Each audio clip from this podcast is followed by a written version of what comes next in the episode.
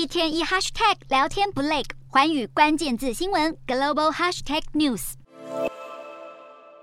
美国联准会一如外界所预料，再次升息零点七五个百分点，联邦资金利率目标区间来到百分之三点七五到百分之四。这项全体通过的决定背后有四大重点，必须留意。首先，联准会在声明中新增一项内容，那就是在决定未来提高利率目标区间的速度时，会考虑货币政策的累积收紧的程度、货币政策影响经济活动与通膨的时间滞后因素等等。不少人听到“滞后”两个字，以为要暂停了，然而答案可不是这样。主席鲍尔表示，讨论暂停升息还言之过早。不过，十二月下一次会议有望放慢升息的速度。市场策略师预测，十二月升息幅度可能是两码。但如果有任何迹象显示通膨没有趋缓，那么股市下跌、美债殖利率飙升都可能浮现。至于利率哪时会见顶，鲍尔清楚表示，这次升息的周期还没结束。从上回以来的数据显示，最终利率将高于先前的预期，而升息的决定跟通膨数据和经济活动前景脱离不了关系。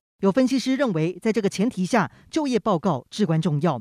以劳动数据来说，鲍尔认为劳工市场没有出现疲软。除此之外，他也不相信薪资和价格正螺旋式上升。除此之外，经济会是硬着陆还是软着陆？联准会对后者抱持希望，觉得不无可能。只是现实情况是，利率已经上升，而且走向更高的水准。所以软着陆这条路，在过去一年已慢慢收窄，一切得小心因应，就看市场将何去何从。